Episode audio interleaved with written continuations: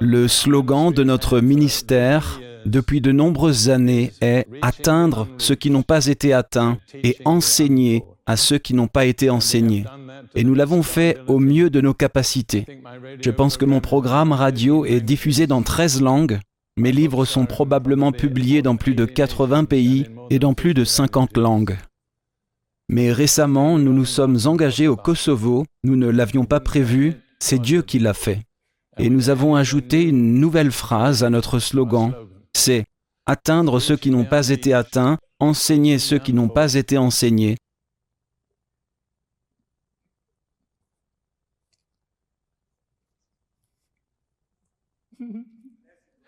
Et toucher ceux qui n'ont pas été touchés.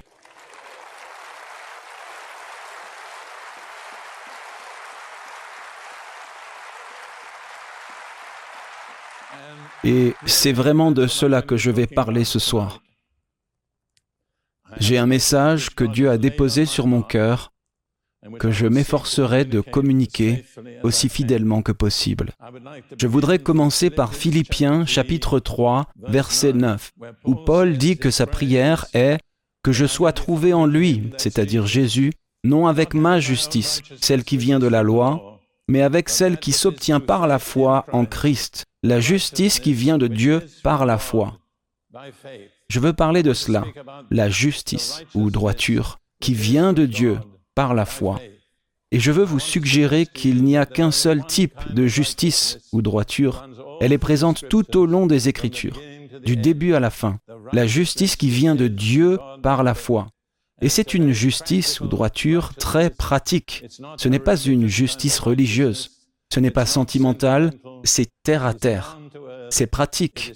Et cette justice, droiture, est démontrée à toutes les époques des relations de Dieu avec son peuple. Je veux vous présenter brièvement les principales différentes époques de l'action de Dieu. Je veux commencer par ce que nous appelons l'époque des patriarches. Et je veux aller dans le livre de Job. J'ai été tellement captivé par ce livre de Job récemment je ne croyais pas qu'il y avait autant à retirer de ce livre, comme je l'ai découvert dernièrement.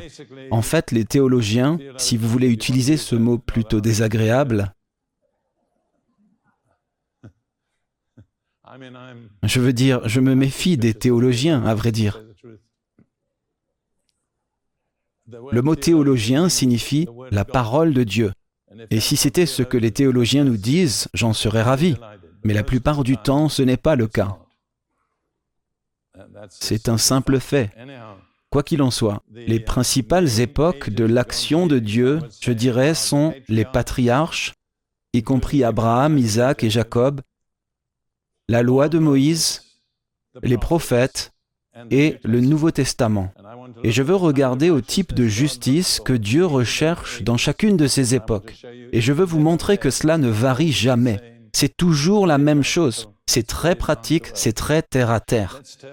Passons au livre de Job, chapitre 29, versets 11 à 17. Voici le témoignage de Job, de la manière dont il a vécu. Et Dieu lui-même a rendu témoignage au sujet de Job, qu'il était un homme juste. Et voici ce que dit Job, et ces paroles m'ont tellement saisi que j'ai du mal à continuer ma lecture. L'oreille qui m'entendait me bénissait, L'œil qui me voyait m'approuvait, parce que je délivrais le malheureux ou le pauvre qui implorait du secours, et l'orphelin et celui qui était sans aide.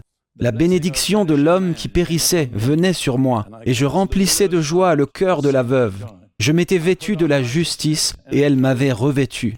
Ma justice était comme un manteau et un turban. J'étais, moi, les yeux de l'aveugle et les pieds du boiteux. J'étais un père pour les pauvres et j'examinais la cause de celui qui m'était inconnu. N'est-il pas remarquable que la justice de Job n'était pas sa propre justice? Il n'y a aucune sorte d'autosatisfaction nulle part dans la Bible. Job a dit, j'ai revêtu la justice, et elle m'a revêtu. Il était revêtu d'une justice qu'il avait reçue par la foi de Dieu. Et voici l'accomplissement de sa justice. Je délivrai le malheureux ou le pauvre, l'orphelin et celui qui était sans aide. La bénédiction de l'homme qui périssait venait sur moi, et je remplissais de joie le cœur de la veuve. Le pauvre la veuve, l'orphelin sont les objets de la compassion de Dieu, la façon dont nous exprimons notre justice. Je me suis vêtu de la justice et elle m'a revêtu. Ma justice ou ma droiture était comme un manteau et un turban. J'étais, moi, les yeux de l'aveugle et les pieds du boiteux. J'étais un père pour les pauvres. Vous trouverez que les personnes que Dieu a en tête quand il parle de la justice, c'est la veuve, l'orphelin, le pauvre, l'aveugle et le boiteux. Et nous pouvons mesurer combien nous avons de la justice de Dieu par la façon dont nous nous comportons envers ces personnes, l'orphelin, la veuve, le pauvre, l'aveugle et le boiteux. Ce soir, vous allez donc avoir l'occasion d'examiner votre propre cœur et votre propre voix, et voir à quel point cette justice est en vous. Et je passe à Job 31, c'est le passage le plus remarquable, verset 16 et suivant. Et je veux que vous compreniez que Job est ici en train de se justifier et qu'il énumère des péchés qu'il n'a pas commis. Donc toutes les choses dont il parle ici sont des péchés. Mais il dit, je n'ai pas commis ces péchés. Mais nous devons reconnaître que ce sont des péchés. Si j'ai refusé aux pauvres ce qu'ils désiraient, si j'ai fait languir les yeux de la veuve, si j'ai mangé seul mon pain, sans que l'orphelin en ait eu sa part, moi qui l'ai dès ma jeunesse élevé comme un père, moi qui dès ma naissance ai soutenu la veuve, si j'ai vu quelqu'un périr faute de vêtements, ou un pauvre homme sans couverture, si son cœur ne m'a pas béni et qu'il ne se soit pas réchauffé avec la toison de mes agneaux, si j'ai levé la main contre l'orphelin parce que je me sentais un appui dans les juges, que mon bras tombe de mon épaule, que mon bras soit arraché et séparé de l'os.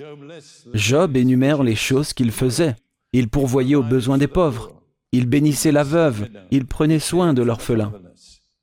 Et il donnait des vêtements à ceux qui n'en avaient pas. Et voici la déclaration la plus remarquable. J'ai été saisi par cette image quand je l'ai lue.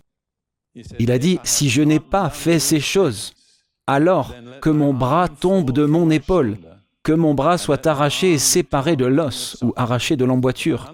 Si je comprends bien, Job dit, si mon bras et ma main n'ont pas été continuellement engagés dans ces actes d'amour, de miséricorde et de provision à ceux qui en ont besoin, alors il n'a aucun droit à une place dans mon corps. C'est une déclaration dramatique, n'est-ce pas? C'est une déclaration dramatique. Je veux la répéter. Job a dit, si ma main droite et mon bras n'ont pas été continuellement engagés dans ces actes de miséricorde et d'amour envers les pauvres, les nécessiteux, les veuves, les aveugles et les boiteux, alors mon bras droit n'a pas sa place dans mon corps. Il ne m'appartient pas. Il est une honte. C'est un langage fort, mais c'est la vérité. Nous passons ensuite à la loi de Moïse, dans Lévitique 19, nous avons une disposition pour les pauvres. Lévitique 19, versets 9 et 10. Ce sont des ordonnances que Moïse a données à Israël. Et quand vous ferez la moisson de votre terre, tu ne moissonneras pas entièrement les coins de ton champ, et tu ne ramasseras pas ce qui reste à glaner. Tu ne cueilleras pas non plus les grappes restées dans ta vigne, et tu ne ramasseras pas les grains qui en seront tombés. Tu les laisseras pour le pauvre et l'étranger. Je suis l'Éternel votre Dieu. Je pense que probablement Israël est la seule nation sur la terre qui a un système juridique qui vous oblige à subvenir aux besoins des pauvres. Vous enfreignez la loi si vous ne subvenez pas aux besoins des nécessiteux et de l'étranger. C'est remarquable, n'est-ce pas? C'est dramatique. Et pourtant, c'était la loi de Moïse. Et puis Dieu dit dans ce contexte, Je suis l'Éternel votre Dieu. Que veut-il dire par là? Je pense qu'il veut dire ceci. Voilà le genre de Dieu que je suis, et c'est pourquoi, ou c'est ainsi que, je veux que vous me représentiez. Je m'occupe des pauvres, des orphelins, des nécessiteux. Je n'approuve pas l'égoïsme, je n'approuve pas le fait de manger son pain tout seul. Trouvez quelqu'un qui a besoin de votre aide et aidez-le. Alors vous me représenterez comme le Dieu que je suis vraiment. Et puis encore dans Deutéronome 14, versets 28 et 29, à la fin de chaque troisième année, vous prélèverez la dîme de vos produits de cette année-là, et tu la déposeras dans tes portes. Et le Lévite, parce qu'il n'a point de part ni d'héritage avec toi, le Lévite était celui qui servait le Seigneur, et il n'avait pas d'héritage géographique, et l'étranger et l'orphelin et la veuve qui sont dans tes portes viendront, et ils mangeront et se rassasiront, afin que l'Éternel ton Dieu te bénisse dans tous les travaux que tu entreprendras de tes mains. Donc si vous voulez la bénédiction du Seigneur, Dieu a dit à Israël, tu dois t'occuper de la veuve, du pauvre et de l'orphelin. Et quand vous célébrez l'abondance que je vous donne, ne les laissez pas de côté. C'est un langage très puissant, c'est très clair, très cohérent. C'est toujours le même message. Passons donc au prophète. Nous irons au grand prophète Ésaïe, chapitre 1.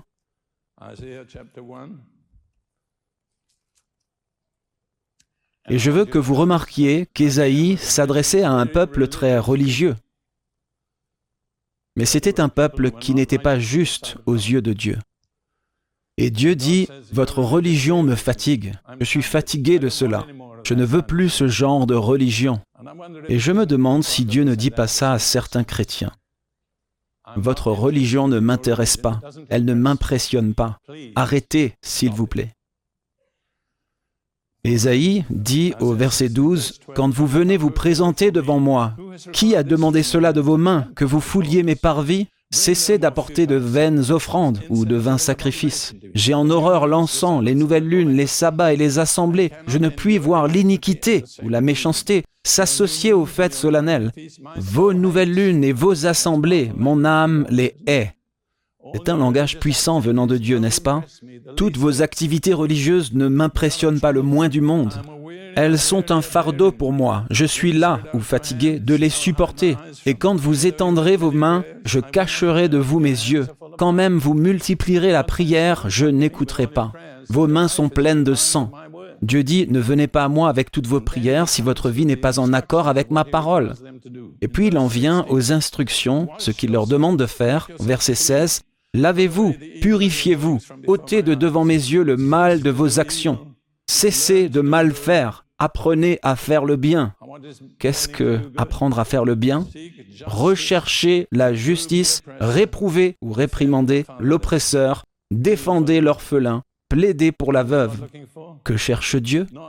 Pas un langage vide et des cérémonies religieuses, mais une attention pratique pour ceux qui ont besoin de nos soins. Puis il dit, apprenez à faire le bien, recherchez la justice, réprouvez l'oppresseur, défendez l'orphelin, plaidez pour la veuve.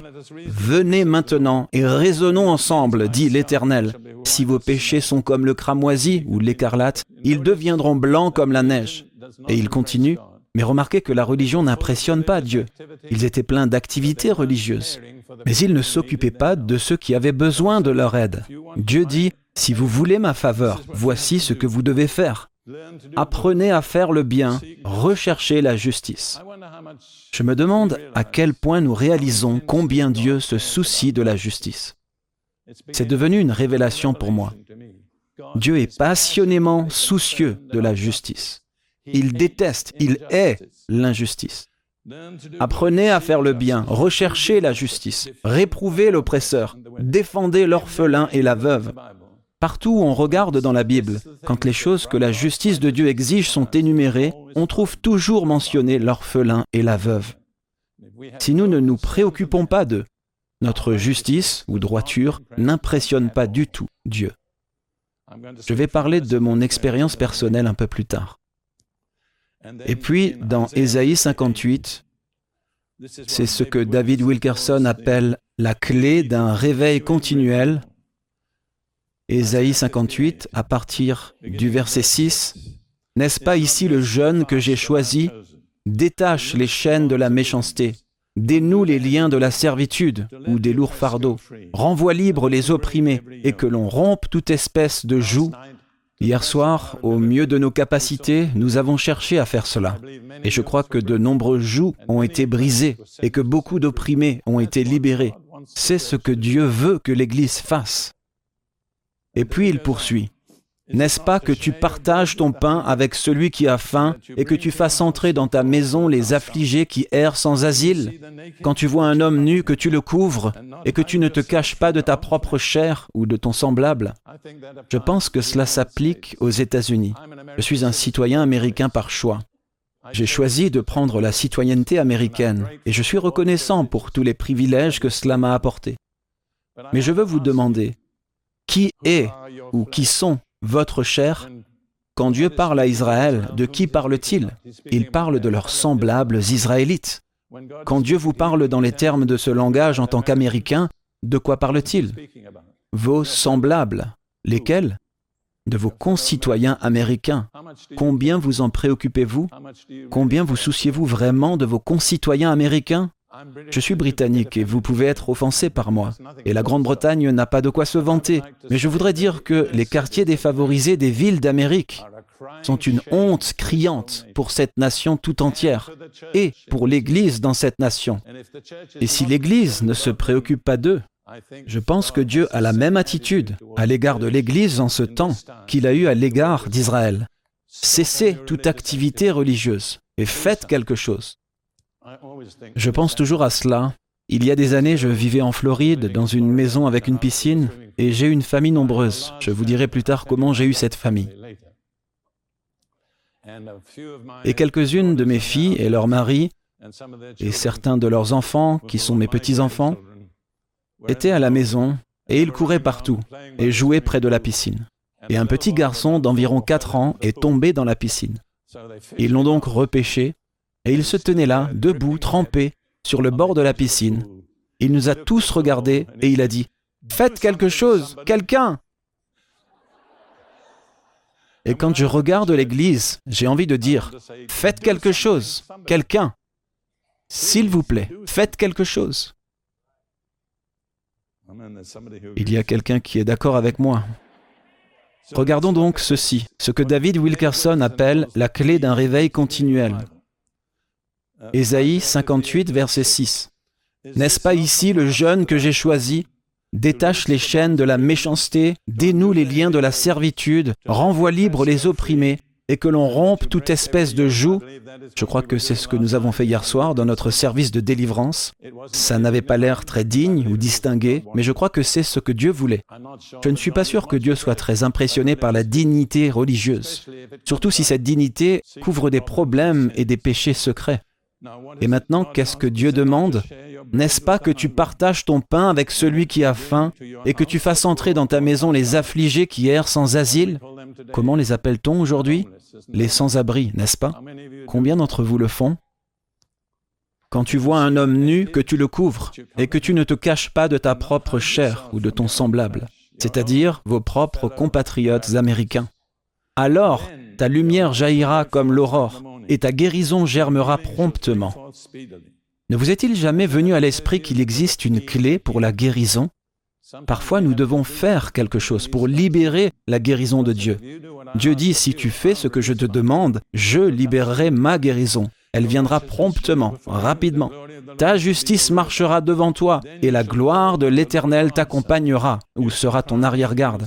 Alors tu appelleras, et l'Éternel répondra. Tu crieras, et il dira, Me voici. En d'autres termes, Dieu garantit l'exaucement de la prière sur la base de notre action de faire ce qu'il demande. Et puis dans le chapitre 16 d'Ézéchiel, et c'est vraiment l'une des déclarations les plus remarquables de la Bible, parce qu'il s'agit d'une déclaration sur le péché de Sodome.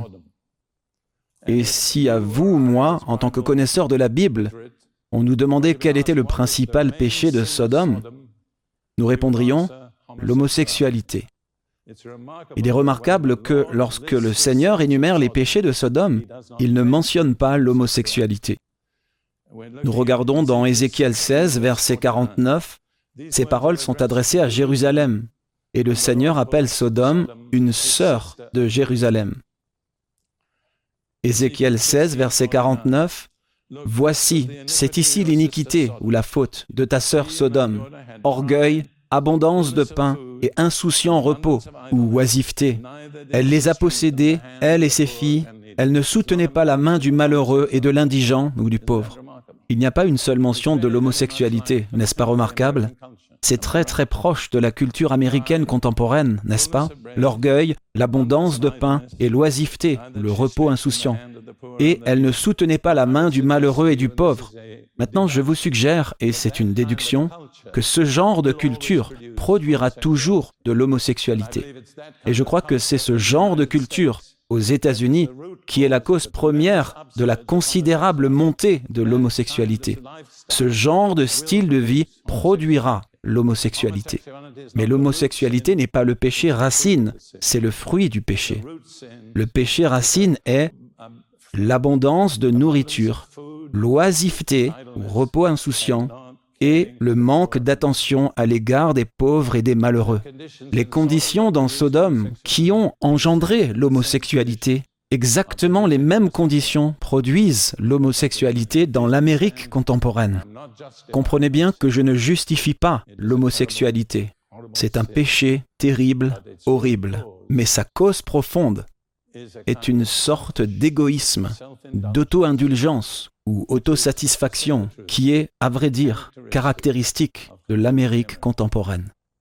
Ai-je raison? Je ne pense pas que vous puissiez argumenter avec moi à ce sujet, mais vous êtes le bienvenu à le faire si vous le souhaitez. Et puis, juste un verset de Daniel, chapitre 4. Daniel, chapitre 4, verset 27. Maintenant, vous devez connaître l'arrière-plan de cette histoire. Nebuchadnezzar, le roi, avait fait un rêve terrible, dans lequel il voyait un arbre abattu dont il ne restait que la souche dans le sol. Et il est allé trouver son ami et conseiller Daniel, et Daniel dit, Roi Nebuchadnezzar, tu es l'arbre. Si tu ne changes pas, tu seras coupé. Et puis Daniel a donné un conseil très simple à Nebuchadnezzar. Comment éviter le désastre qui s'annonce? Daniel 4, verset 27. C'est pourquoi, ô roi, que mon conseil te soit agréable. Romps avec tes péchés en te montrant juste. L'hébreu dit par la justice. Vous voyez, c'est ça, la repentance. Ce n'est pas un processus graduel et lent, c'est la rupture avec le péché et le remplacer par la justice. Voilà le repentir. Et puis il dit, et avec ton iniquité, par la compassion envers les affligés ou les pauvres. Alors comment Nebuchadnezzar aurait-il pu prolonger sa prospérité en faisant preuve de miséricorde, en montrant de la compassion envers les pauvres? Il ne l'a pas fait, l'arbre a été coupé et il a subi le jugement qui avait été révélé dans le rêve. Cela pourrait-il être vrai de l'Amérique contemporaine Que nous pouvons retarder ou mettre de côté le jugement de Dieu par la justice? Et en montrant de la compassion envers les pauvres Après tout, nous sommes une nation riche. Nous pouvons nous permettre, en tant qu'individus, d'être généreux. Et je remercie Dieu, et je dois dire que le peuple américain a été merveilleusement généreux à mon égard. Je ne parle pas en raison d'un besoin personnel, d'une envie ou d'une plainte. Je suis préoccupé par le fait que l'Amérique se dirige vers un jugement et un désastre. Et il n'y a qu'un seul moyen de l'éviter. C'est la façon dont Daniel a dit à Nebuchadnezzar, rompre avec vos péchés par la justice. Un changement complet du péché à la justice, de l'obscurité à la lumière. Et en faisant preuve de compassion envers les pauvres. Vous est-il venu à l'esprit que cela pourrait être le moyen pour nous de soit éviter, soit reporter le jugement de Dieu sur les États-Unis? Pas une quelconque institution politique, mais nous, l'Église de Jésus-Christ, en faisant preuve de compassion envers les pauvres. Je vais parler brièvement de mon expérience personnelle à la fin. Et ensuite, vous pourrez me mettre au défi si vous le souhaitez. Passons maintenant au Nouveau Testament. Et ce qui est si remarquable, c'est que dans le Nouveau Testament, la justice de Dieu n'a pas changé le moins du monde. Il attend toujours exactement la même chose de la part des chrétiens qu'il attendait des patriarches, du peuple sous la loi de Moïse, du peuple auquel s'adressaient les prophètes. Vous savez bien sûr que Dieu a envoyé un précurseur avant Jésus, Jean le Baptiste, pour préparer le chemin. Et le message qui préparait le chemin a été le message de la repentance. En un mot, un verbe et un sujet, repentez-vous, Et nous lisons dans Luc 3, versets 9 à 11, ce sont là les paroles de Jean le Baptiste au peuple de son temps. Luc 3, versets 9 à 11, et déjà même la hache est mise à la racine des arbres. Tout arbre donc qui ne produit pas de bons fruits sera coupé et jeté au feu. Est-ce que vous voyez qu'il n'est pas suffisant que vous ne portiez pas de mauvais fruits? Dieu exige de bons fruits. Un arbre sans fruits sera coupé, tout autant qu'un arbre qui porte de mauvais fruits. Dieu n'acceptera qu'une seule sorte d'arbre, l'arbre qui porte de bons fruits. Et Jean a dit, Déjà la hache est mise à la racine de l'arbre. Vous savez ce que le mot radical signifie? Vous ne le savez probablement pas, mais il vient du mot latin radix, qui signifie la racine. Donc radical est quelque chose qui traite de la racine. Et le message de Jean le Baptiste était radical. Il a dit, vous devez couper la racine. Vous devez vous débarrasser de cet arbre qui ne produit pas de bons fruits. Et je crois que le christianisme est une religion radicale. Tout ce qui n'est pas radical n'est pas le christianisme. J'ai eu le privilège d'exercer mon ministère auprès de ce qui est devenu plus tard le mouvement de Jésus, dans les années 1960. En fait, s'il y avait eu des hippies à l'époque où j'ai grandi, j'aurais été un hippie. Mais il n'y en avait pas. Alors j'ai dû être un hippie tout seul. Mais j'ai pu m'identifier à eux. Je les comprenais. C'était une protestation. Ils étaient insatisfaits de l'état de la société. Ils ne savaient pas comment l'exprimer, ils ne savaient pas quoi faire, mais ils ne voulaient tout simplement pas s'identifier à la culture séculière qui était si matérialiste. Vous voyez, chez la plupart des jeunes, il y a une sorte de désir de quelque chose de bien. Je veux dire que j'ai vécu cela en tant qu'étudiant et professeur à Cambridge. J'étais un hippie avant qu'il y ait des hippies. Je ne savais pas comment m'identifier. J'ai choqué et surpris certaines personnes en leur disant que j'avais l'idée que je pouvais faire fortune à la roulette. Et j'avais quelques amis avec moi et je les ai représentés. Ils ont payé pour que j'aille dans le sud de la France, à Cannes et à Monte-Carlo. Et j'ai passé des semaines à Monte-Carlo. À Monte-Carlo, il fait généralement assez chaud, alors je portais des sandales et non des chaussures. Et pour une raison que je n'ai pas compris, j'ai peint mes ongles d'orteil en rouge. Les gens ont du mal à le croire, mais je l'ai fait. Et je me suis demandé pourquoi est-ce que j'ai fait ça. Puis j'ai pensé à la jeune femme blonde qui colore ses cheveux en bleu. Et je ne suis pas contre cela. Si c'est comme ça qu'elle veut avoir ses cheveux, eh bien très bien. Mais pourquoi ai-je coloré mes ongles d'orteil en rouge Et pourquoi colore-t-elle ses cheveux en bleu C'est une protestation. Une protestation sans voix. Nous disons, il y a quelque chose de radicalement faux dans la société. Nous ne voulons pas être identifiés à cela. Nous voulons quelque chose de différent. C'est pourquoi il y a eu un tel mouvement de Dieu dans la génération des années 60, parce qu'ils étaient radicaux. En fait, j'ai dit à certains de mes amis plus tard, quand ils sont devenus chrétiens, écoutez, vous n'êtes pas assez radicaux. Vous étiez beaucoup plus radicaux quand vous étiez hippie que quand vous êtes chrétien.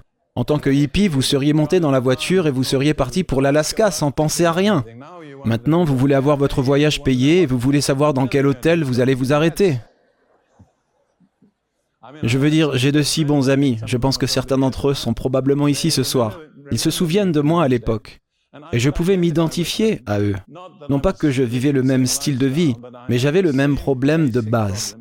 L'insatisfaction face à la situation actuelle. Il doit y avoir quelque chose de mieux que ça. Et je sympathise avec eux. Et je crois qu'ils sont le champ le plus fructueux pour l'Évangile. Parce que si vous venez à eux avec un message radical, ils répondront. Je me souviens, dans les années 60, leur slogan était Dites les choses comme elles sont. Et j'ai dit, quel prédicateur pourrait jamais demander mieux que ça? Dites les choses comme elles sont. Disons les choses comme elles sont. Et c'est l'une des raisons pour lesquelles Dieu a béni Jean le Baptiste, parce qu'il dit les choses comme elles sont. C'est une des raisons pour lesquelles Dieu m'a béni, parce que je dis les choses comme elles sont. Je ne suis pas intéressé Je ne suis pas intéressé par le fait de jouer à la religion. J'ai eu assez de religion avant de devenir chrétien. Je veux dire, à l'école tous les jours, pendant dix ans, à l'école préparatoire et à Eton, nous allions à la chapelle tous les jours. Ça fait donc beaucoup de visites à la chapelle. Quand je suis allé à Cambridge, j'ai dit, eh bien Dieu merci, j'en ai fini avec tout cela maintenant. Maintenant, je peux commencer à avoir une vraie vie. Et j'ai fait toutes sortes de choses qui n'étaient pas la vraie vie. Mais il y avait en moi ce plaidoyer. S'il vous plaît, montrez-nous quelque chose de réel. Montrez-nous quelque chose qui fonctionne. Ne nous donnez pas juste du langage, des paroles. Ne nous donnez pas juste de la religion. Nous en avons assez. Et il y a toute une génération qui dit cela aujourd'hui. Dieu merci pour eux. Ils sont le champ le plus fertile pour l'Évangile.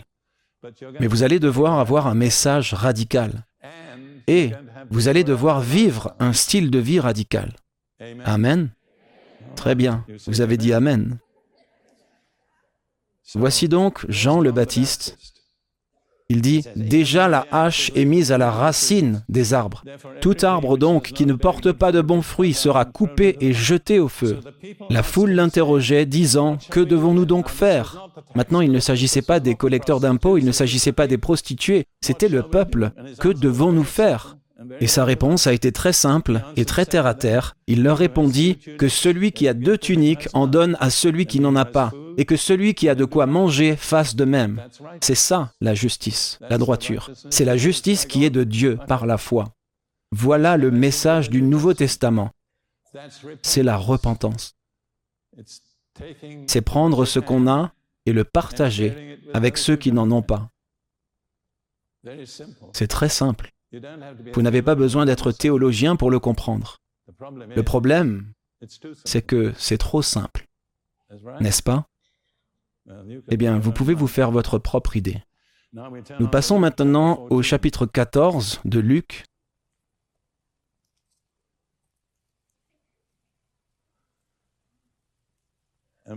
Les versets 12 à 14. Ça se passe après que Jésus ait été invité à un repas dans la maison d'un pharisien. Mais il prend cela plus généralement, il l'applique. Luc 14, versets 12 et suivant, il dit aussi à celui qui l'avait invité, quand tu fais un dîner ou un souper, n'appelle pas tes amis, ni tes frères, ni tes parents, ni de riches voisins, de peur qu'ils ne t'invitent à leur tour et qu'on ne te rende l'appareil. Mais quand tu donnes un festin, invite le pauvre, l'infirme, le boiteux, l'aveugle. Est-ce que vous faites cela? Est-ce que je le fais? Est-ce que Jésus pense ce qu'il dit? Il dit ensuite, Et tu seras béni de ce qu'ils ne peuvent pas te rendre l'appareil, car elle te sera rendue à la résurrection des justes. Quoi que nous fassions, quand nous sommes récompensés maintenant, nous n'obtiendrons pour cela aucune récompense à la résurrection des justes. Et toutes les choses que nous faisons maintenant, pour lesquelles nous ne sommes pas récompensés, cela nous sera rendu en monnaie éternelle à la résurrection des justes. Et comme je suis venu préparer à cette rencontre, je voudrais faire une petite suggestion à certains d'entre vous. Envisagez de tenir un petit journal pendant une semaine et notez-y le nombre d'heures que vous passez à faire un travail pour lequel vous serez payé à la résurrection des justes. Vous voyez ce que je veux dire? La plupart des choses que vous faites, vous êtes payé maintenant. Vous ne serez donc pas payé pour cela à la résurrection des justes. Mais quoi que vous fassiez qui est bien et qui n'est pas payé pour l'instant, vous serez payé pour cela. Dieu soit loué en monnaie éternelle à la résurrection des justes. Je me souviens quand j'étais au Soudan en tant que soldat dans le nord du Soudan, qui est totalement musulman. Les Britanniques, qui administraient la nation à cette époque, n'autorisaient pas les missionnaires au Soudan, parce qu'ils ne voulaient pas de problème avec les musulmans. Mais je n'étais pas un missionnaire, j'étais un soldat. J'ai donc été affecté à un endroit au Soudan appelé Djebeit, sur les collines de la mer Rouge, un petit hôpital pour les prisonniers de guerre italiens. Et j'ai été chargé de la main-d'œuvre locale de l'hôpital, la main-d'œuvre soudanaise. Il y avait donc ce que les Arabes appelaient un raïs, un homme en charge de la main-d'œuvre, et il me faisait son rapport tous les matins. Nous avons donc établi une sorte de relation, mais nous n'avions pas de véritable contact spirituel. Et puis un jour, j'ai découvert qu'il croyait en Satan. Shaitan, comme ils disent en arabe. Eh bien, j'ai dit, je crois aussi en Satan. Donc, assez étrangement, ça a été notre point de rencontre. Nous croyions tous les deux que Satan existe. Nous avons établi un point de contact. Puis un jour, il est arrivé en retard au bureau. Quand il est arrivé, il avait un bandage au pied, il boitait et il a dit, j'ai une plaie au pied. J'ai dû aller à la clinique pour qu'il s'en occupe. Alors, je ne pense pas que j'avais déjà vu quelqu'un prier pour les malades à cette époque, mais je savais que c'était dans le Nouveau Testament. Donc plutôt timidement, j'ai dit, Veux-tu que je prie pour toi? Il m'a répondu, Oh oui. Je l'ai donc traité un peu comme une bombe qui pouvait exploser. Je ne me suis pas trop impliqué, je l'ai gardé à distance, mais je lui ai imposé les mains et j'ai prié pour lui. Environ une semaine plus tard, il est revenu et m'a dit, Veux-tu voir mon pied? J'ai dit oui, il m'a dit, Il est guéri. J'ai été presque surpris, pour dire la vérité. Eh bien, nous sommes ensuite devenus amis. Alors, j'avais l'habitude de prendre la version King James du Nouveau Testament et je la lui lisais en la traduisant en anglais des soldats, parce qu'il comprenait l'anglais. Il ne le lisait pas ni ne l'écrivait, mais il avait une bonne connaissance du type d'anglais utilisé par les soldats, qui n'est pas l'anglais de la King James. Je traduisais donc de la King James à l'anglais des soldats et nous lisions. Nous sommes devenus d'assez bons amis. Eh bien, ensuite, il a voulu m'apprendre à monter un chameau. Alors j'ai dit OK. Eh bien, il m'a appris. Et je vais vous dire une chose à propos des chameaux. Je ne sais pas si vous en avez déjà monté un, mais quand une partie d'un chameau monte, l'autre partie descend. Il n'y a jamais un moment où le chameau est totalement à niveau. Quoi qu'il en soit, j'ai survécu à ce test. J'étais donc responsable des rations. Je pouvais en faire ce que je voulais, alors j'ai dit, pourquoi ne pas faire un pique-nique dans le désert en montant nos chameaux? Nous sommes donc partis sur nos chameaux et nous sommes arrivés à une sorte de petite colline avec un ruisseau saumâtre qui ruisselait. Et nous avons sorti notre nourriture, mais nous n'avions rien à boire. Il m'a regardé et m'a dit, Eh bien, nous, les Soudanais, nous buvons cette eau, mais vous, les Blancs, vous ne la buvez pas. Eh bien, j'ai dit, S'il n'y a rien d'autre, je suis prêt à la boire. Il m'a dit, pourquoi tu es différent des autres blancs? Eh bien, j'ai répondu, Jésus a dit que si je bois quelque chose de mortel, en son nom, ça ne me fera aucun mal. J'ai donc bu l'eau et ça l'a impressionné. Il se trouve que notre lecture ce jour-là était dans le chapitre 3 de Jean sur le fait de naître de nouveau. Je le traduisais en anglais militaire et il était de plus en plus intéressé. Donc, alors que nous revenions sur nos chameaux, je lui ai dit, Est-ce que tu veux naître de nouveau? Il a répondu, Oui, je veux. Je veux vous dire que je n'avais aucune expérience en conseil et tout ça. Alors j'ai dit, d'accord, ce soir, tu vas dans ta hutte, j'irai dans ma caserne, et quand le soleil se couche, tu prieras et tu demandes de naître de nouveau, et je prierai pour toi. Alors il a dit, ok, et il est parti. Je l'ai rencontré le lendemain matin et je lui ai dit, tu as prié? Il a répondu oui. J'ai dit, est-ce qu'il s'est passé quelque chose? Il a dit non. J'étais sur le point d'être déçu quand le Saint-Esprit m'a soufflé à l'oreille, c'est un musulman. Je savais très peu de choses sur les musulmans à cette époque. J'ai dit, eh bien, est-ce que tu as prié au nom de Jésus? Il a répondu, non. Eh bien, j'ai dit, si tu veux naître de nouveau, tu dois prier au nom de Jésus. Es-tu prêt à faire ça? Il a dit oui.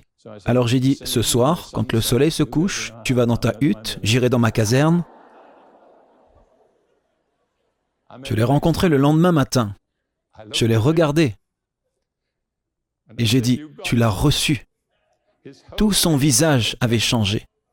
Et cela a impressionné toutes les personnes dans cet hôpital.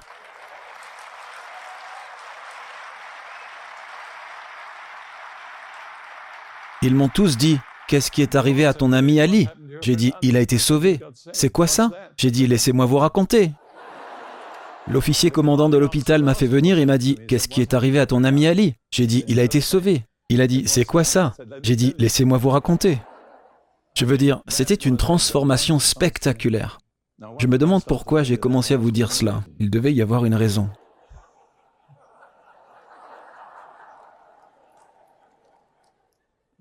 Je sais pourquoi. Revenons maintenant à Luc chapitre 14. Quand tu donnes un festin, invite le pauvre, l'infirme, le boiteux, l'aveugle, et tu seras béni de ce qu'ils ne peuvent pas te rendre la pareille. Je crois moi-même que si je vais jusqu'au bout, je serai payé en monnaie éternelle pour ce que j'ai fait pour ce raïs arabe. Je veux donc vous mettre au défi. Tenez un journal, gardez une trace pendant sept jours de toutes les choses que vous faites, pour lesquelles vous ne serez pas récompensé maintenant, mais pour lesquelles vous serez récompensé au ciel éternellement.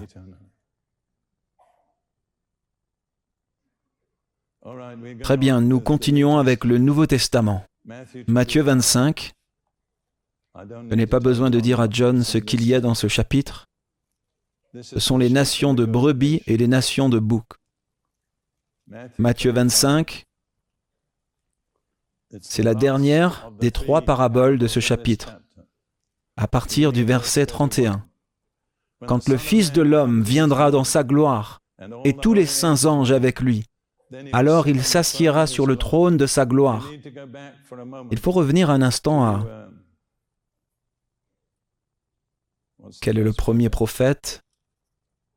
Pas osé. Joël, chapitre 4, versets 1 et 2.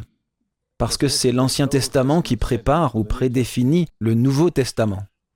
Joël 4 dit car voici en ces jours-là et en ce temps-là, quand je ramènerai les captifs de Juda et de Jérusalem. Cela se réfère donc spécifiquement à l'époque de la restauration de l'État d'Israël. Je rassemblerai toutes les nations et je les ferai descendre dans la vallée de Josaphat. Josaphat signifie l'Éternel juge. Là, j'entrerai en jugement avec elles au sujet de mon peuple d'Israël, mon héritage, qu'elles ont dispersé parmi les nations, et au sujet de mon pays qu'elles se sont partagées ou qu'elles ont divisé. C'est une pensée très solennelle. Quand Jésus viendra, il jugera les nations sur la façon dont elles ont traité ses frères, le peuple juif, et sur le partage ou la division de ceux qu'il appelle mon pays. C'est une chose à laquelle nous devons faire face en tant que nation principalement les Britanniques, mais aussi d'autres nations. En 1919, à la fin de la Première Guerre mondiale, les Britanniques ont reçu un mandat pour gouverner ce qu'on appelait la Palestine et de faire, de créer un foyer national juif. En 1922, Winston Churchill, d'un trait de plume britannique, a cédé 75% de ce territoire à une nation arabe dans laquelle aucun juif n'est autorisé à vivre. Cette nation s'appelle aujourd'hui la Jordanie. À la fin de la Seconde Guerre mondiale, les Nations Unies ont voté la partition de ce qui restait, ce qui représentait environ 25% de la totalité des terres initiales. Et ils ont offert à Israël, ou au peuple juif, environ 12%. C'était tout ce qui leur restait d'un héritage total. Quelle est la terminologie politique pour le partage d'un territoire? Quel est le mot? Une partition. Dieu va juger les nations qui ont participé au partage de ce qu'il appelle mon pays. C'est d'abord et avant tout sa terre. Ensuite, c'est la terre d'Israël, parce que Dieu l'a donnée par une alliance éternelle à Israël. Et Jésus dit, en nous tournant maintenant vers Matthieu 25, quand il viendra dans sa gloire, il jugera les nations d'après la manière dont elles auront traité ses frères et ses sœurs. C'est une pensée très solennelle. Il les divisera en deux groupes. Toutes les nations seront assemblées devant lui, verset 32, et il les séparera les uns d'avec les autres, comme le berger sépare les brebis d'avec les boucs, et il mettra les brebis à sa droite et les boucs à sa gauche. Alors il dira aux brebis, Venez, vous qui êtes bénis de mon Père, héritez du royaume qui vous a été préparé dès la fondation du monde. Car j'ai eu faim et vous m'avez donné à manger. J'ai eu soif et vous m'avez donné à boire. J'étais un étranger et vous m'avez accueilli. J'étais nu et vous m'avez vêtu. J'étais malade et vous m'avez visité. J'étais en prison et vous êtes venu auprès de moi.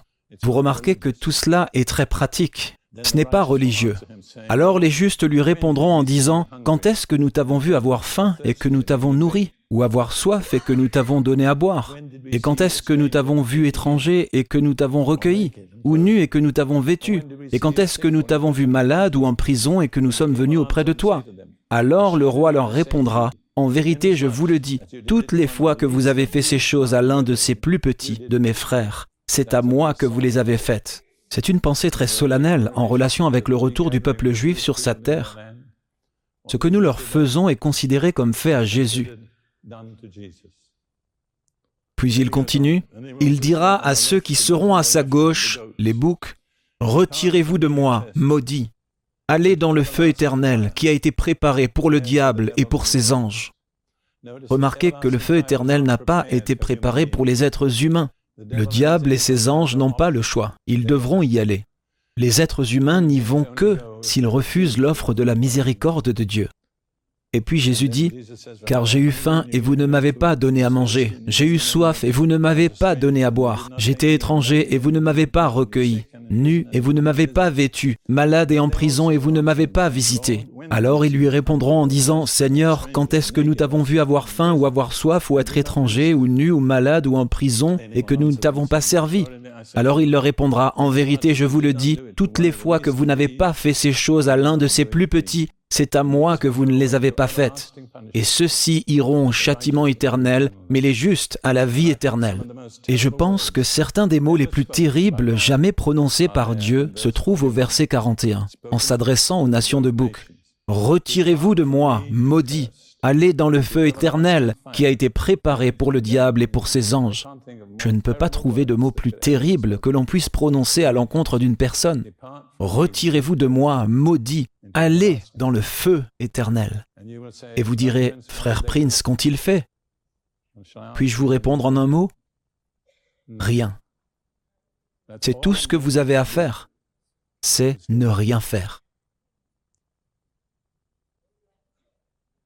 Jésus cherche des arbres qui portent de bons fruits.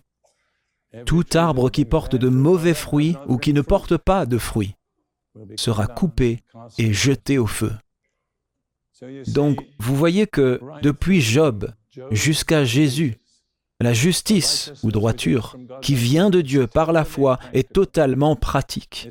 Elle n'est pas sentimentale, elle n'est pas religieuse, elle est terre à terre c'est répondre aux besoins des nécessiteux, aider ceux qui sont sans défense, accueillir la veuve, s'occuper des orphelins. C'est le message de Dieu depuis le livre de Job jusqu'à la fin. Ça n'a pas changé. Dieu n'a pas soudainement changé d'avis sur ce qu'il veut. Il n'y a pas eu de changement dans la façon dont nous atteignons cette justice. Il n'y a pas eu de changement dans la justice elle-même. Permettez-moi de prendre quelques instants de plus. Jacques chapitre 1, verset 27.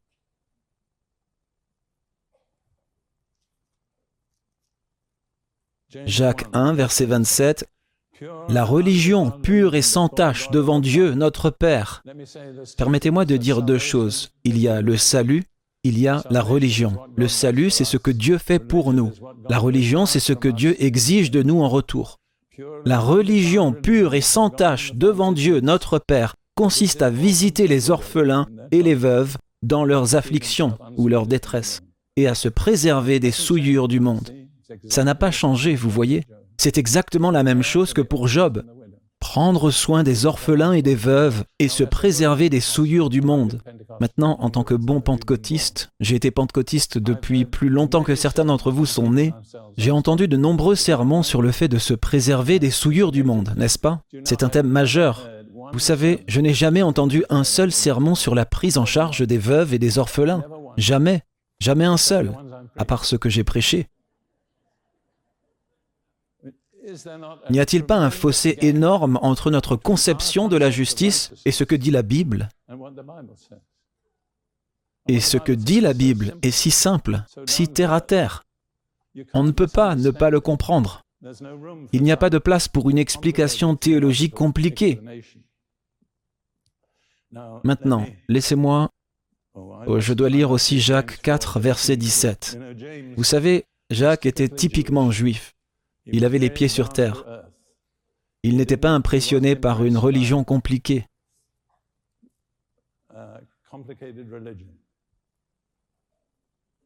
Et il dit dans Jacques 4, verset 17, Celui donc qui sait faire ce qui est bien et qui ne le fait pas, commet quoi?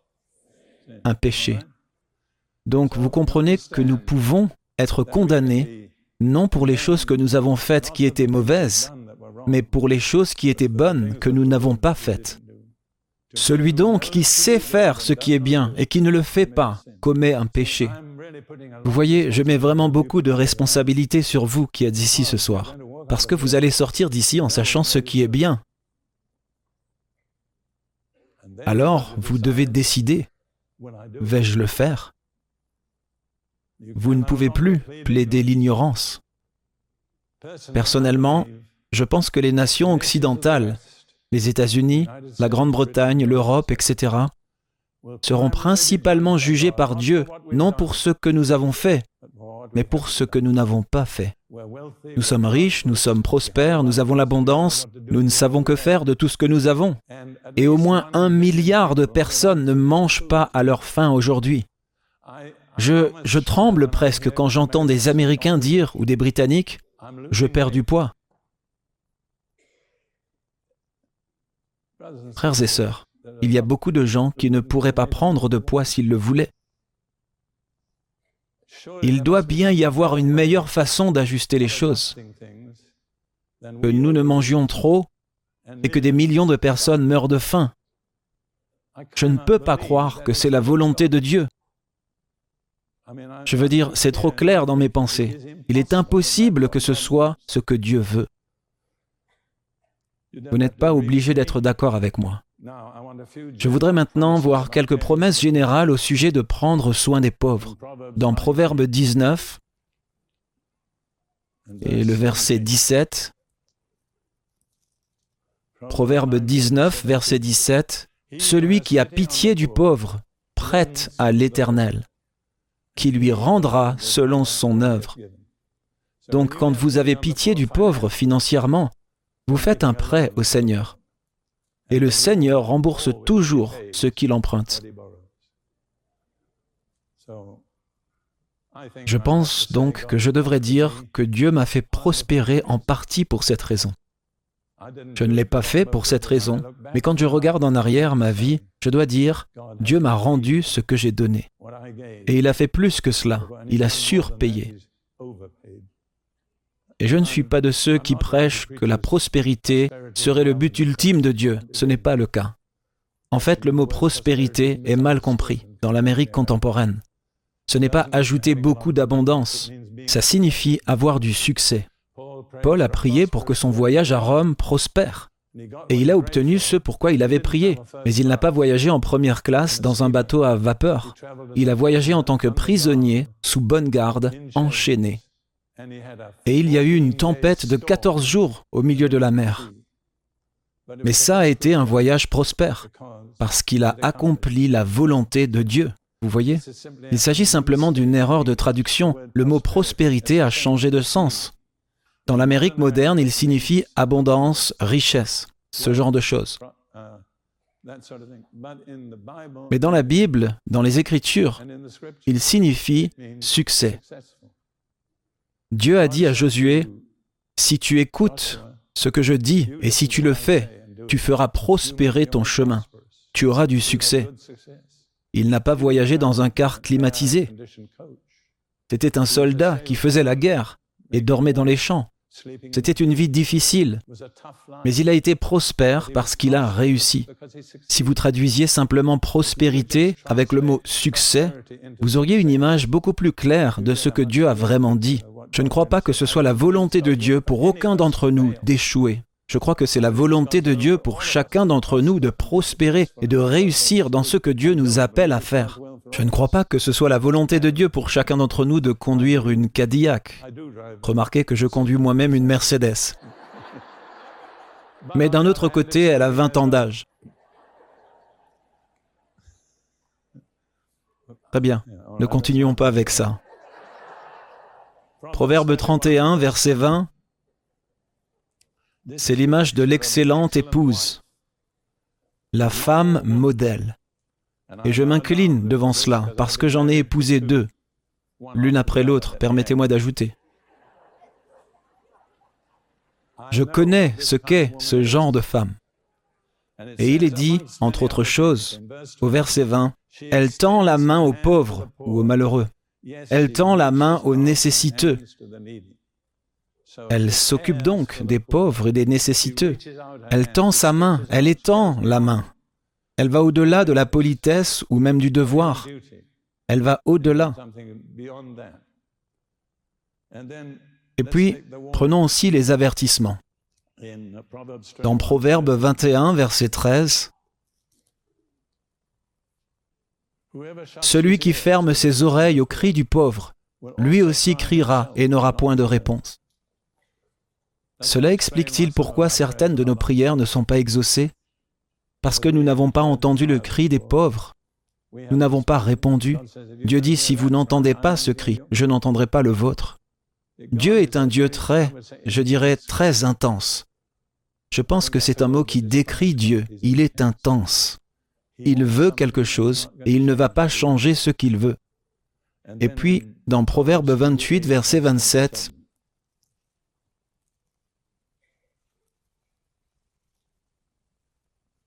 Celui qui donne aux pauvres ne manquera de rien, mais celui qui ferme les yeux aura beaucoup de malédictions. Celui qui donne aux pauvres ne manquera de rien. Maintenant, je crois à la sécurité sociale. Je remercie Dieu, mais ma confiance n'est pas dans le gouvernement américain, parce qu'il pourrait faire faillite du jour au lendemain. Et ma sécurité sociale ne serait plus que du papier. Mais je crois à une sécurité sociale divine. Je crois que si je donne aux pauvres, je ne manquerai de rien. Je ne dépends pas du gouvernement américain ou du gouvernement britannique, je dépends du gouvernement du ciel. Il y a une sorte de sécurité sociale qui dépend de la façon dont nous vivons. Celui qui donne aux pauvres ne manquera de rien.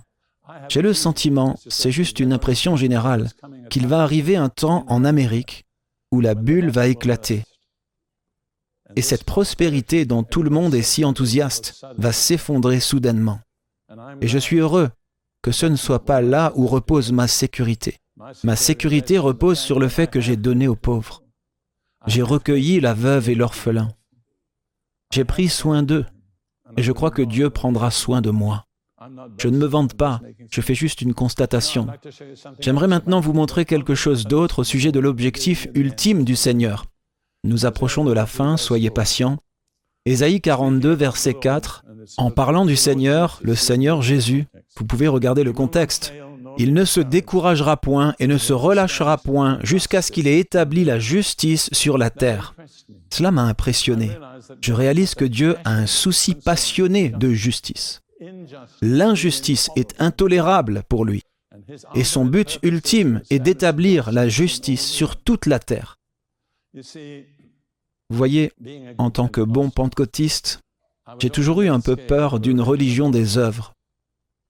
En fait, j'avais un frère en Christ qui ne voulait pas être dans le ministère à cause d'une certaine mission demandant de l'argent pour les pauvres.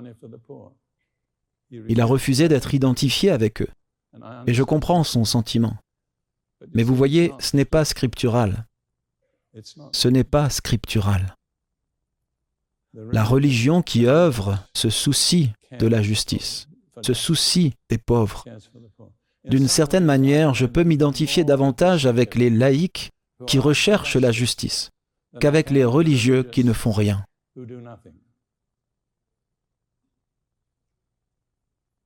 Je crois que j'en ai assez dit. J'ai une autre image à partager. Je n'aurais jamais pensé avoir le temps de voir tout cela.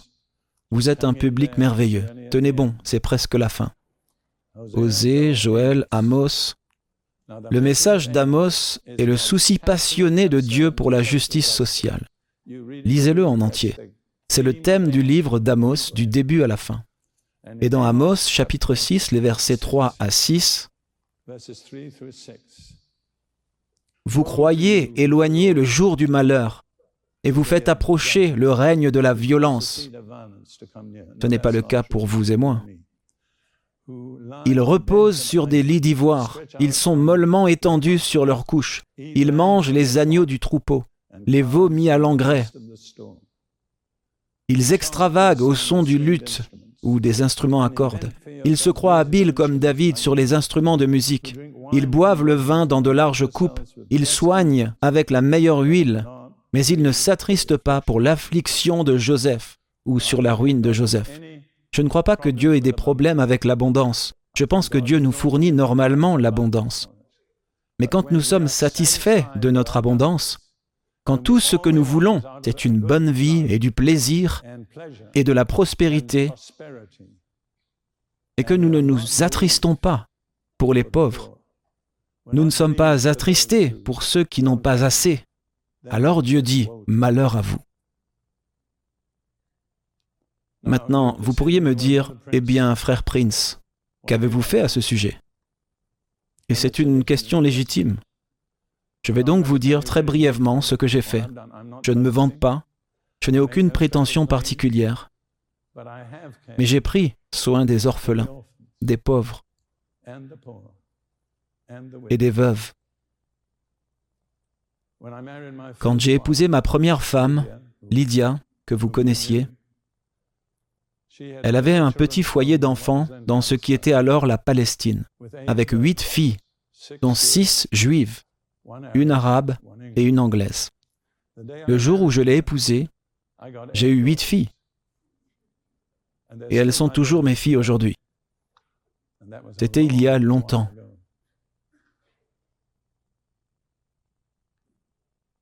Quand j'ai épousé ma seconde femme, Ruth, dont beaucoup d'entre vous se souviennent, elle était juive. Son premier mari l'avait abandonnée. Et elle a emmené avec elle trois autres enfants, deux filles et un garçon, dont je suis devenu le père.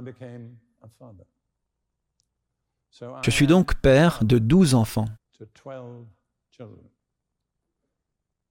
onze filles et un garçon. J'ai oublié de mentionner que Lydia et moi avons adopté une petite fille africaine quand nous étions au Kenya. Je dois donc je dois m'arrêter et réfléchir. J'ai... Commençons par l'autre côté. J'ai un garçon qui est juif, j'ai une petite fille africaine qui est noire, j'ai une fille arabe qui est une arabe palestinienne, j'ai une fille anglaise, et toutes les autres sont juives.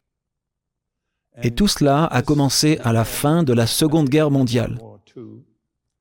Et nous sommes toujours une seule famille aujourd'hui. En fait,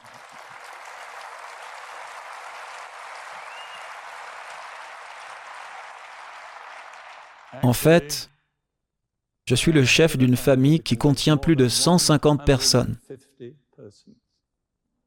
Et j'étais enfant unique, sans frère ni sœur. C'est un Dieu merveilleux, n'est-ce pas? Et nous sommes une famille unie. Il y a des représentants de notre famille en Israël, en Grande-Bretagne, au Canada, aux États-Unis et en Australie. Mais nous sommes toujours une seule et même famille. Dans une période de l'histoire où les familles se sont désagrégées, cette famille est restée unie parce qu'elle a été fondée sur Jésus. Le premier enfant que ma première femme a accueilli était un petit bébé juif mourant en 1928. Et de cette famille, de cette petite fille et de cet acte de miséricorde, une famille est née qui compte aujourd'hui plus de 150 personnes. Je ne dis pas cela pour me vanter, je n'ai aucune raison de me vanter, mais je veux dire ceci, ça fonctionne. Ça fonctionne. Et je veux vous mettre au défi, juste pour conclure. Je veux que vous vous posiez cette question. Quelle sorte de justice venant de la foi est-ce que je suis en train de pratiquer?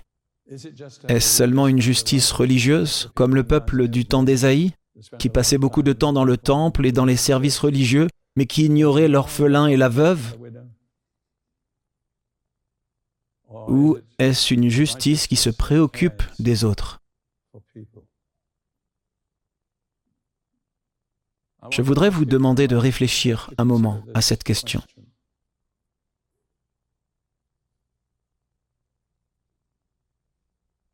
J'essaie de le formuler correctement. Après avoir entendu ce que j'ai dit, pourriez-vous dire à vous-même, je dois reconnaître que je n'ai pas vraiment pratiqué le type de droiture décrit dans la Bible. J'ai été à bien des égards égoïste et égocentrique. Je me suis soucié de moi et de moi d'abord. Je vais vous dire, un moyen sûr d'être frustré, c'est d'être égocentrique, centré sur soi. Vous ne pouvez pas être égocentrique sans être frustré, parce qu'il n'y a rien dans le moi qui, en fin de compte, vous donne satisfaction. Je veux donc vous donner l'occasion d'y réfléchir et de vous demander si vous devez changer votre façon de faire.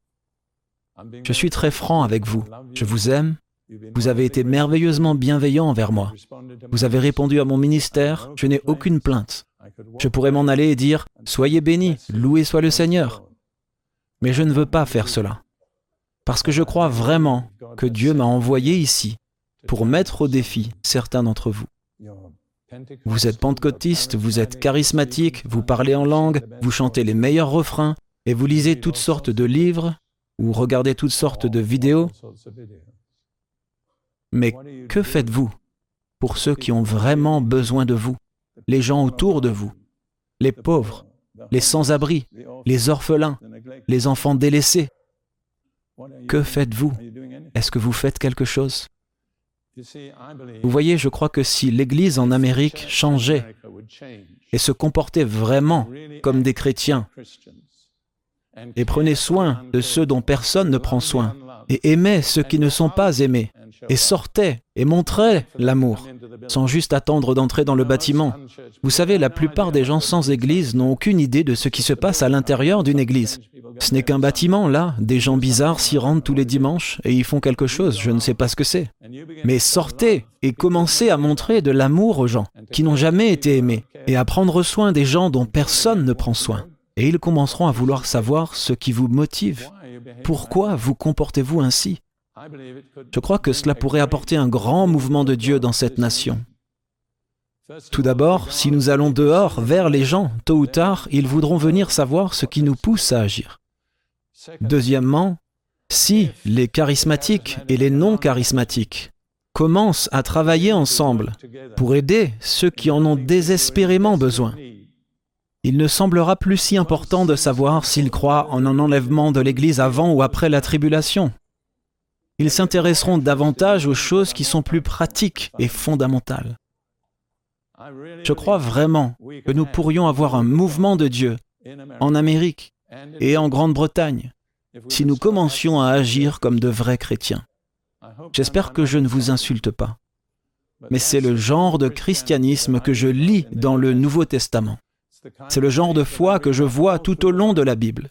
C'est une foi qui se soucie des autres. C'est une foi qui aime. C'est une foi qui fait quelque chose. Je pense à mon petit-fils se tenant debout sur le bord de la piscine et nous regardant tous en disant ⁇ Faites quelque chose, quelqu'un !⁇ Et oh, je me tiens devant l'Église tant de fois et j'ai envie de dire ⁇ Faites quelque chose, quelqu'un, faites quelque chose !⁇ Maintenant, c'est ici une Église merveilleuse et beaucoup d'entre vous font quelque chose de formidable, mais beaucoup d'entre vous ne le font pas. Et je veux vous donner l'occasion de prendre une simple décision. La décision est, je vais faire quelque chose. Je vais mettre ma foi en action.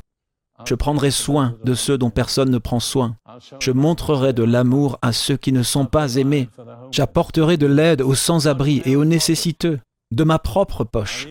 J'offrirai même à certains d'entre eux une place dans ma maison, pour dormir dans ce beau lit que j'ai gardé si propre et si bien fait. Quel sacrifice Mais après tout, Jésus a fait un sacrifice lui aussi. Il a quitté le ciel et est venu sur la terre, a pris une place très humble, a mené une vie très humble, a exercé son ministère d'une manière vraiment pratique et comme vous le savez, a fini sur la croix. Je le dis souvent aux Américains, nous avons deux idoles dans l'Église américaine, le confort et la commodité ou facilité. Et elle nous dicte une grande partie de ce que nous faisons. Si ça me convient, si c'est facile, si ça me plaît, je le fais. Je veux vous suggérer le message de Jean le Baptiste. Vous avez besoin de vous repentir. Vous avez besoin de changer d'avis. Vous avez besoin de changer votre façon de penser. Vous avez besoin de changer. Maintenant, je vais vous donner l'occasion de prendre une décision. Ne prenez pas de décision si vous ne le pensez pas. La décision que vous allez prendre est la suivante.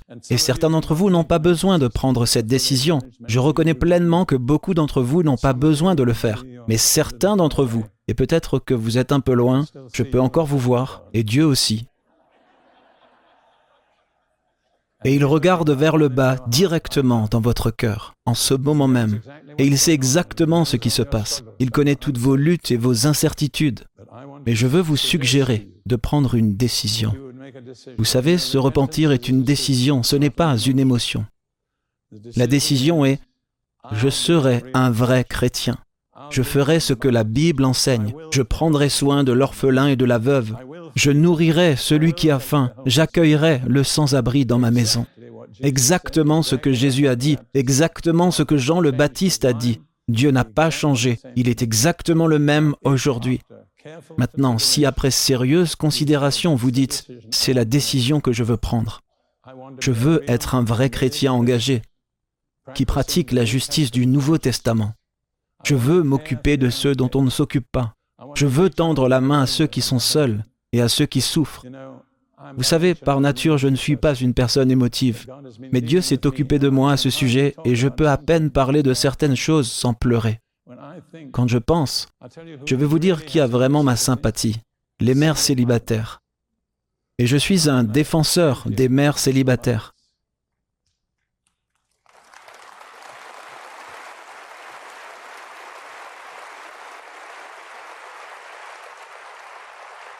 Je ne m'en étais jamais rendu compte, mais j'ai épousé deux fois une mère célibataire.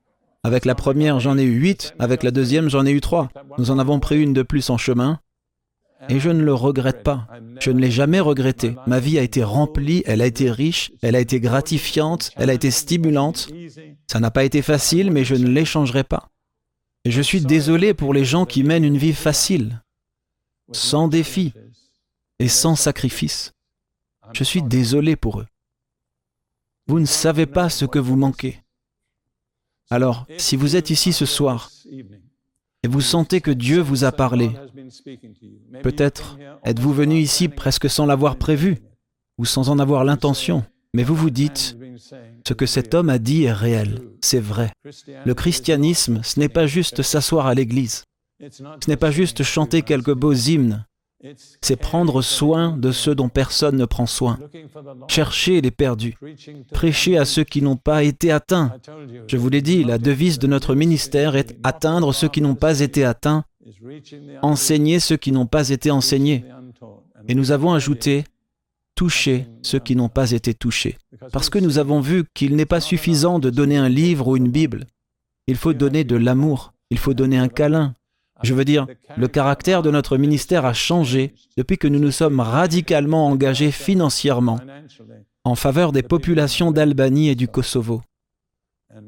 Et nous avons collecté une offrande au niveau mondial, la plus grande offrande unique que nous ayons jamais récoltée, parce que cela a touché le cœur des gens. Ces gens qui prêchent font quelque chose. Je l'ai dit trop souvent, je veux le répéter. Faites quelque chose, quelqu'un. Maintenant, si vous voulez faire quelque chose, si vous voulez vous décider, si vous voulez prendre un engagement, je veux juste que vous ayez l'occasion de l'indiquer à Dieu, à vous-même et aux personnes qui vous entourent. Je veux que vous vous leviez à l'endroit où vous êtes. Si c'est votre décision, et ne vous levez pas si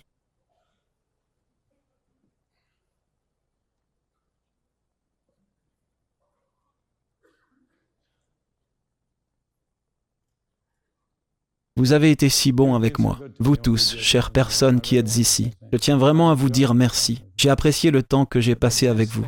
Mais la meilleure chose que je puisse faire pour vous est de vous confronter à la vérité.